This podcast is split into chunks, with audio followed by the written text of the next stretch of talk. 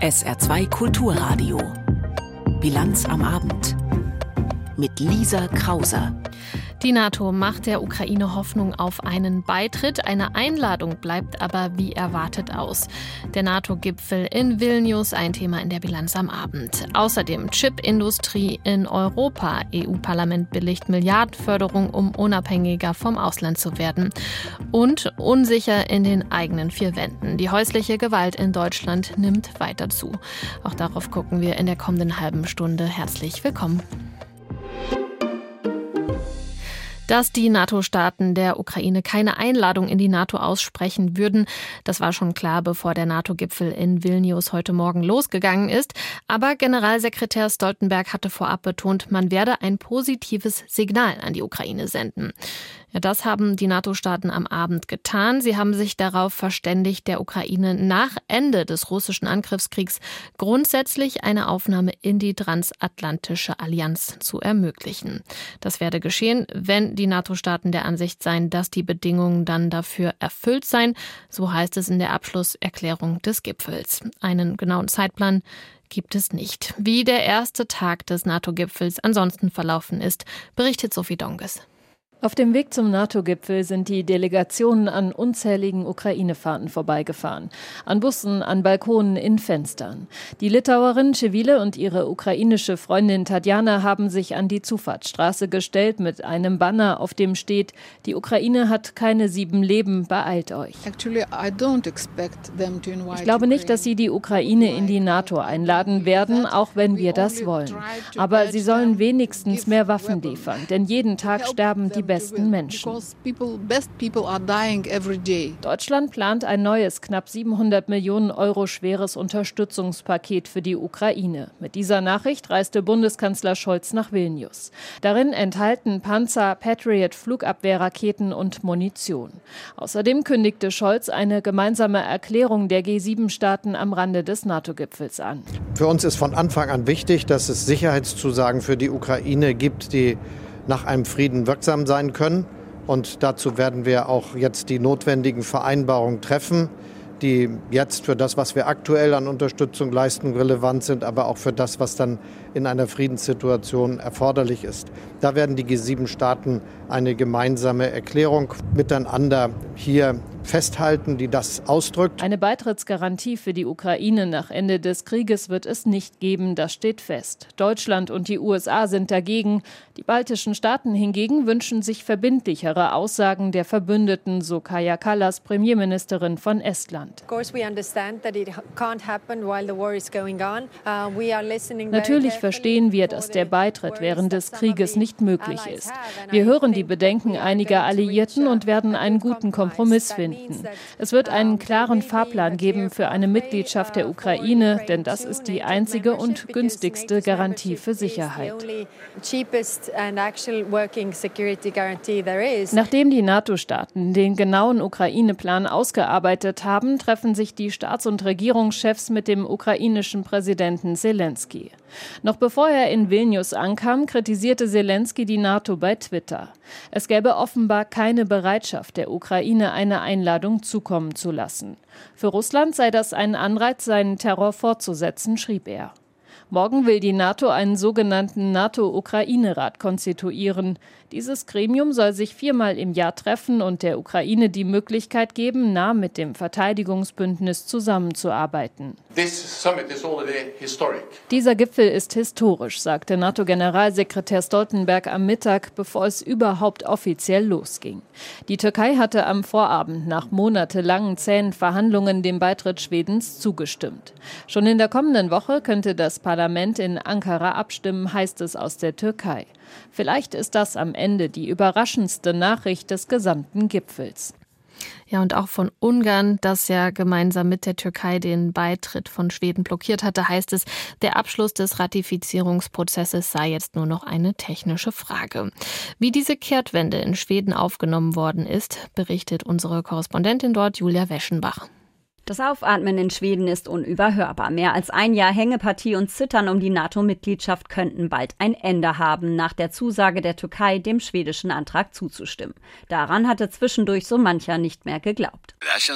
Es fühlt sich gut an, sagte der schwedische Regierungschef Ulf Kristersson am Dienstagmorgen. Das ist gut für Schweden. Das ist ein sehr, sehr großer Schritt in Richtung der endgültigen Ratifizierung im türkischen Parlament. Es fühlt sich sehr gut an, dass wir uns gestern darauf geeinigt und den Handschlag gegeben haben. Aus dem Mund des zurückhaltenden und pragmatischen Schweden klingt das wie ein Gefühlsausbruch. Es ist auch ein persönlicher Sieg für Christaschon, aber einer mit Vorbehalten. Denn so richtig sicher fühlen sich die Schweden noch nicht. Dafür ging es im Ringen um die türkische Zustimmung zu oft einen Schritt vor und zwei wieder zurück. Türkei-Experte Paul Levin sagt, man sollte nicht gleich Hurra rufen. Wir haben während dieses Prozesses gelernt, dass viel passieren kann. Es ist nicht sicher, bis es sicher ist. Und das ist es erst dann, wenn wir die Zustimmung des türkischen Parlaments haben. Es kann viel passieren, sagt Levin und meint damit zum Beispiel neue Koranverbrennungen in Schweden. Eine solche Aktion hatte die Türkei so erzürnt, dass eine Mitgliedschaft noch vor wenigen Wochen in weite Ferne gerückt schien. Den Stein trotzdem ins Rollen gebracht haben, könnte jetzt überraschend die Perspektive neuer EU-Gespräche mit der Türkei. Auch F-16-Flugzeuge für das Land aus den USA könnten eine Rolle gespielt haben. Außerdem will Schweden bei der Terrorismusbekämpfung enger mit der Türkei zusammenarbeiten. Das könnte der Preis sein, den Schweden für das grüne Licht aus Ankara bezahlen muss, meint der schwedisch-türkische Journalist Yavuz Baydar. In gewisser Weise haben sich die Türkei und insbesondere Schweden für immer zur Zusammenarbeit verpflichtet. Dies ist für die Türkei von Vorteil, aber es liegt an Schweden zu diskutieren, ob dies auf lange Sicht für Schweden von Vorteil sein wird. Momentan liegt das Augenmerk aber vor allem darauf, dass die dramatischen Verhandlungen erst einmal ein Ende haben und Schweden damit dem sicheren Hafen NATO ein großes Stück näher gekommen ist. Der frühere schwedische Außenminister Sozialdemokrat Jan Eliasson sagt, das ist eine Erleichterung, wenn das alles klappt und die Ratifizierung jetzt schnell kommt. Es geht auch um unsere Sicherheit, um die Sicherheit der europäischen Nordflanke, der nordischen und baltischen Länder. Und auch Polen und Deutschland sind darauf angewiesen, dass Schweden ein Teil der Sicherheitspolitik politischen und militärischen Planung wird. Es ist gut, dass wir diese Nachricht bekommen haben.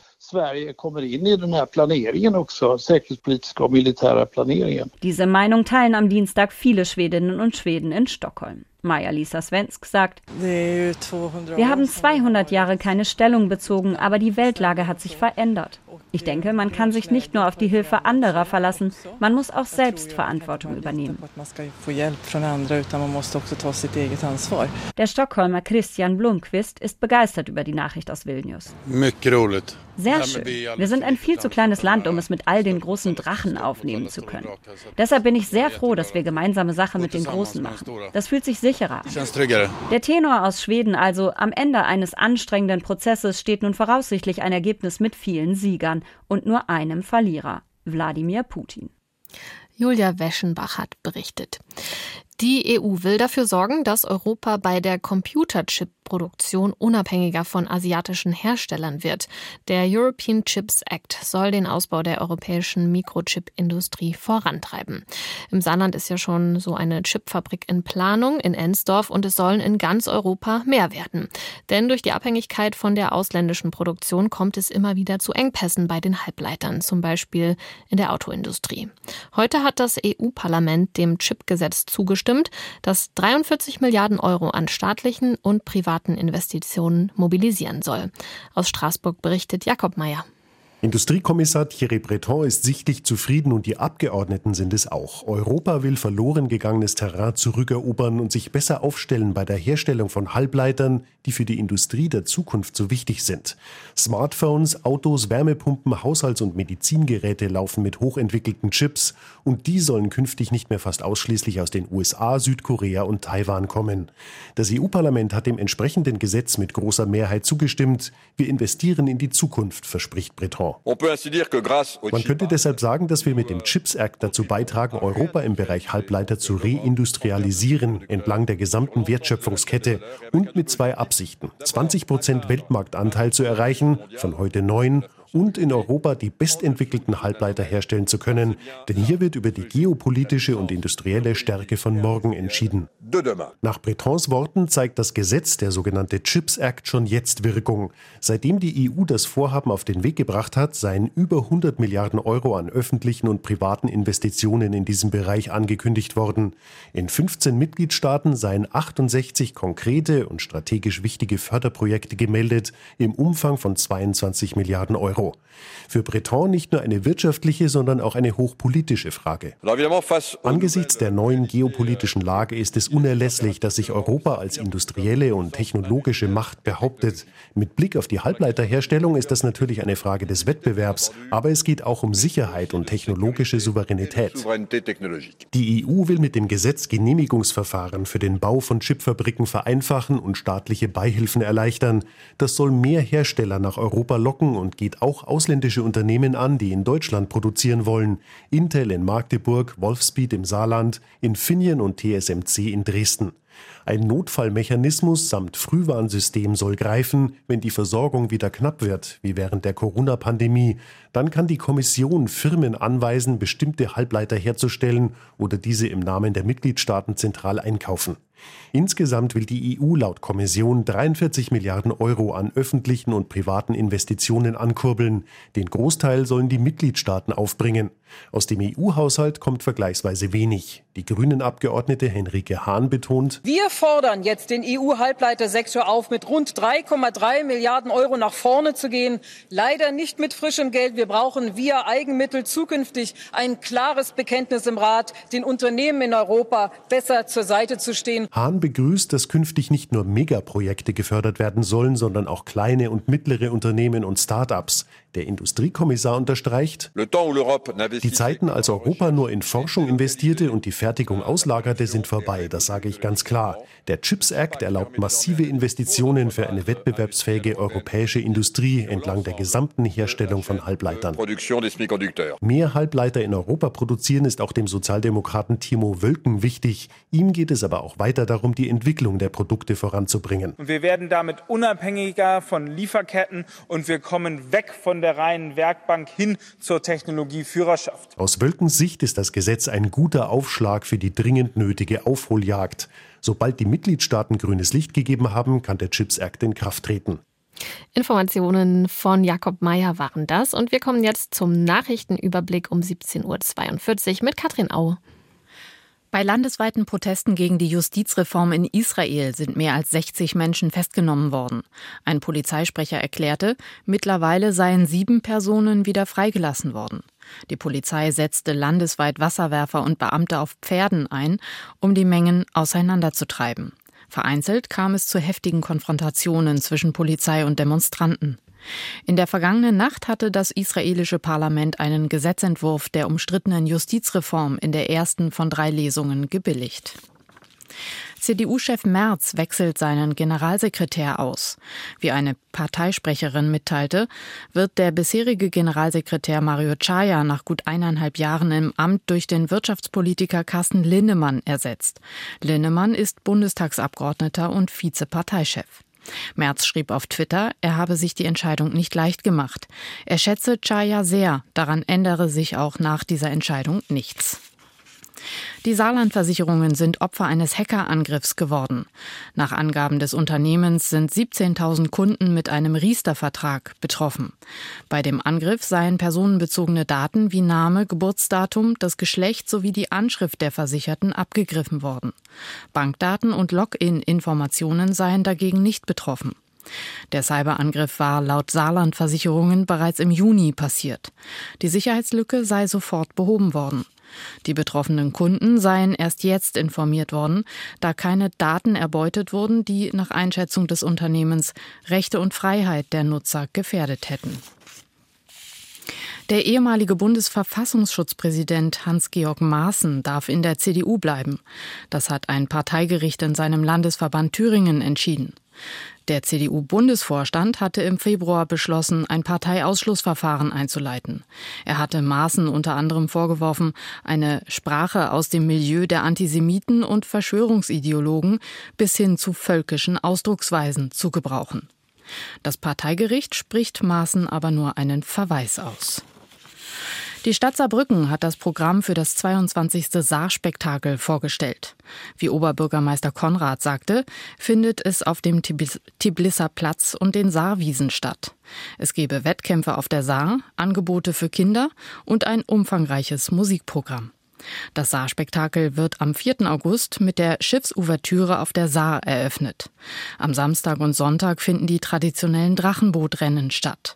An beiden Ufern der Saar stellen Polizei, Feuerwehr und THW ihr Einsatzgerät vor. Die Veranstaltung endet am 6. August.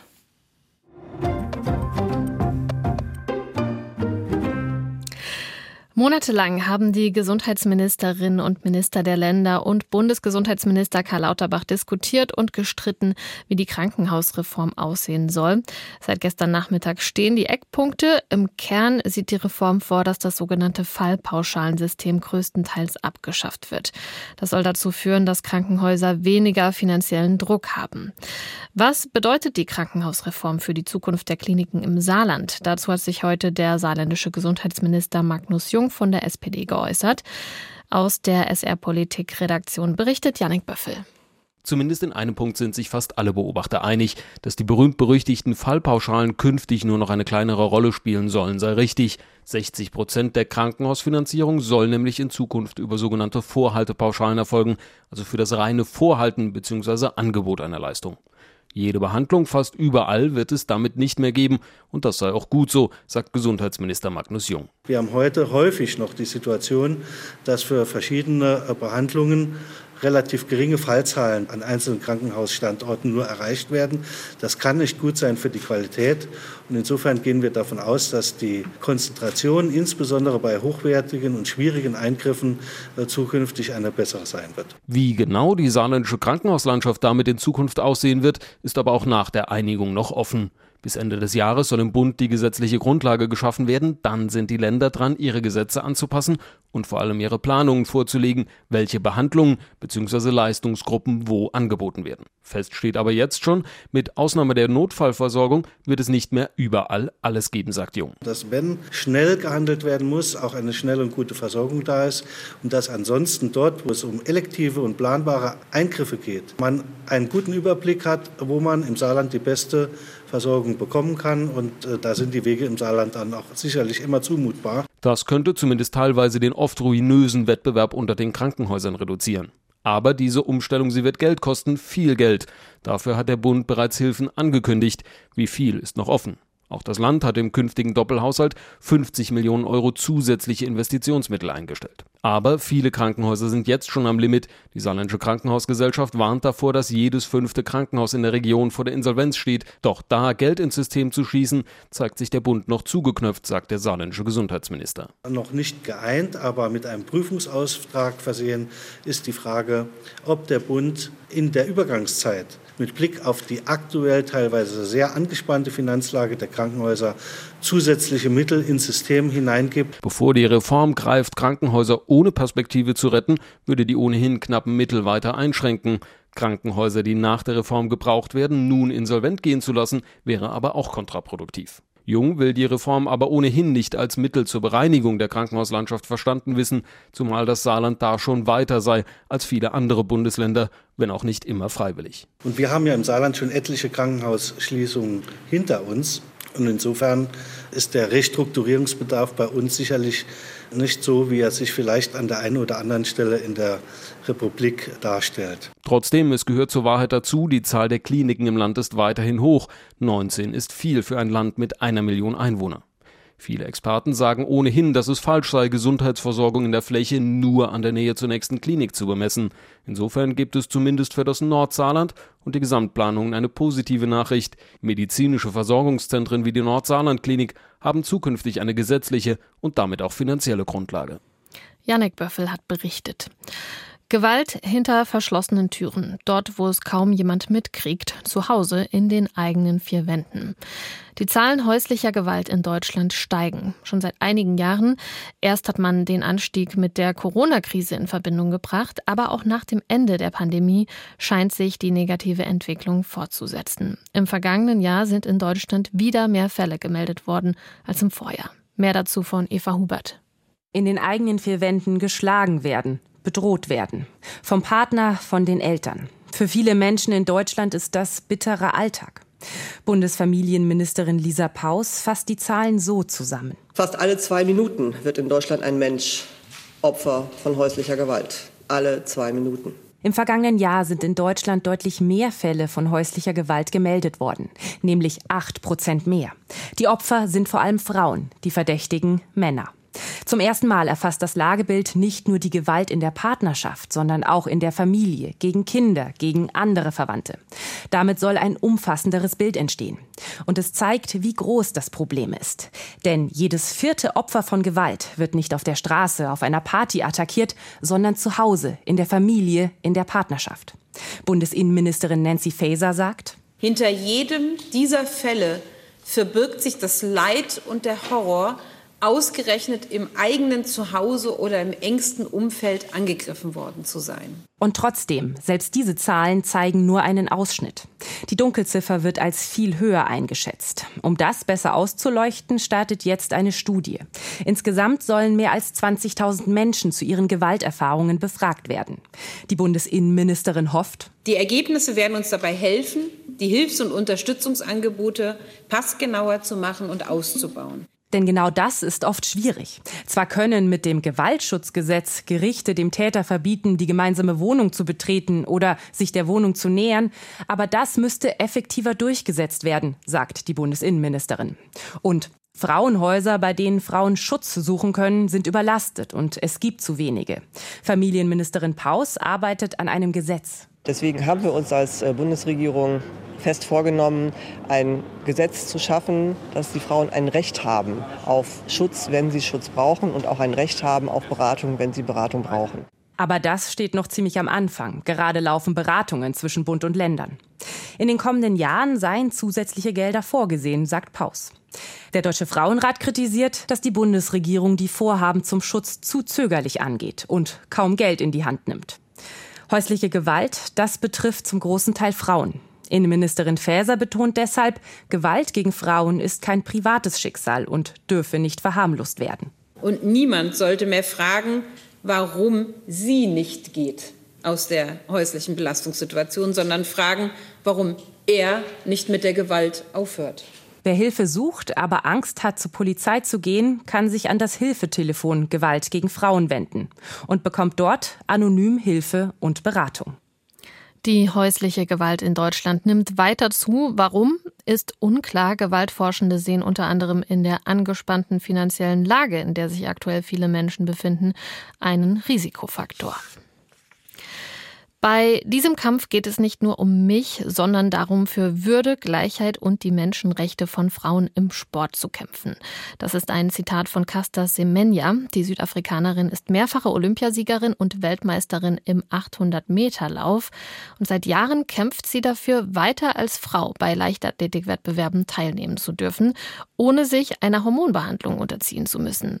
Semenya ist bei der Geburt als weiblich registriert worden, hat aber einen stark erhöhten Testosteron Testosteronspiegel. Deshalb wurde sie vom Leichtathletik-Weltverband von Wettkämpfen ausgeschlossen. Das war Diskriminierung, hat der Europäische Gerichtshof für Menschenrechte in Straßburg jetzt entschieden. Die ganze Geschichte hat Max Bauer. Rio de Janeiro 2016. Olympische Sommerspiele, Finale der Frauen über 800 Meter. So, ich glaube, jetzt macht Casta Senyemenya ernst und ein paar schnelle Schritte bringen sie nach vorne und auch der Blick auf die Anzeigetafel wird ihr noch ein bisschen mehr Selbstvertrauen geben können. Denn sie weiß aus dem Saisonverlauf, dass sie die Chance hat, hier das Ding durchzuziehen. Casta Semenya zieht es durch und siegt klar. Zum zweiten Mal olympisches Gold für die Südafrikanerin, die über 800 Meter auch dreifache Weltmeisterin ist. Doch schon bei ihrer ersten Weltmeister-Goldmedaille 2009 in Berlin wurde Casta Semenyas Sieg nicht unvoreingenommen kommentiert.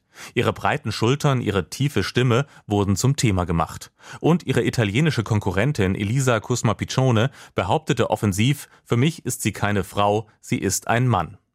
Casta Semenya ist eine Frau, aber ihr Körper hat sich, was das Geschlecht betrifft, besonders entwickelt.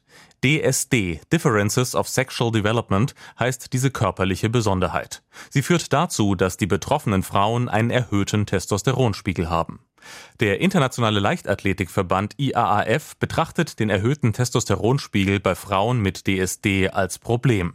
Obwohl Studien zu unterschiedlichen Ergebnissen kommen, sieht die IAAF bei Frauen mit erhöhtem Testosteronspiegel einen Leistungsvorteil. Wenn sie an Wettkämpfen mit anderen Sportlerinnen teilnehmen, sei das unfair. Der Internationale Leichtathletikverband hat deshalb in den letzten Jahren immer wieder neue Regeln für Frauen mit DSD gemacht. Zuletzt wurden die Regeln im März deutlich verschärft. Jetzt müssen betroffene Sportlerinnen ihren Testosteronspiegel mit Medikamenten im Extremfall doppelt so stark senken als zuvor. Außerdem sind jetzt alle Leichtathletinnen betroffen und nicht nur Läuferinnen. Casta Semenya weigert sich, diese Regeln zu befolgen. Sie möchte keine testosteronsenkenden Medikamente mehr nehmen. Diskriminierend seien die Regeln der IAAF und ein Eingriff in ihre Persönlichkeitsrechte. Dem südafrikanischen Fernsehsender ENCA sagte sie, Obviously, the day you und diese ständigen Fragen, bin ich eine Frau, bin ich ein Mann? Offenkundig ist das verletzend, herabwürdigend und beleidigend. Aber eins ist für mich sicher, ich kann nicht sein, was ich nicht bin. Vor dem Internationalen Sportgerichtshof Kass und vor dem Schweizer Bundesgericht, das die Kass-Urteile überprüft, hatte Casta Semenya geklagt, doch bisher ohne Erfolg. Anders jetzt der Europäische Gerichtshof für Menschenrechte. Mit einer knappen Entscheidung von vier zu drei Richterstimmen sagt Straßburg, der Internationale Sportgerichtshof Kass und das Schweizer Bundesgericht haben die Rechte von Casta Semenya verletzt. Sie hätte dort nicht die Chance gehabt, dass ihre Interessen angemessen gewürdigt werden.